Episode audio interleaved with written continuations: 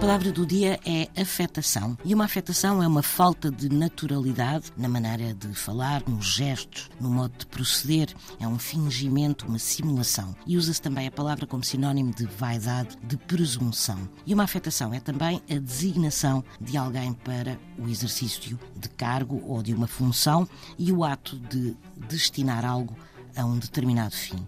Na economia fala-se em afetação de recursos, ou seja, a atribuição de meios financeiros a outros para uma dada utilização. Mas uma afetação é também um fingimento, uma simulação. Ora, a palavra tem origem latina, deriva do verbo afetare, que significava precisamente fingir.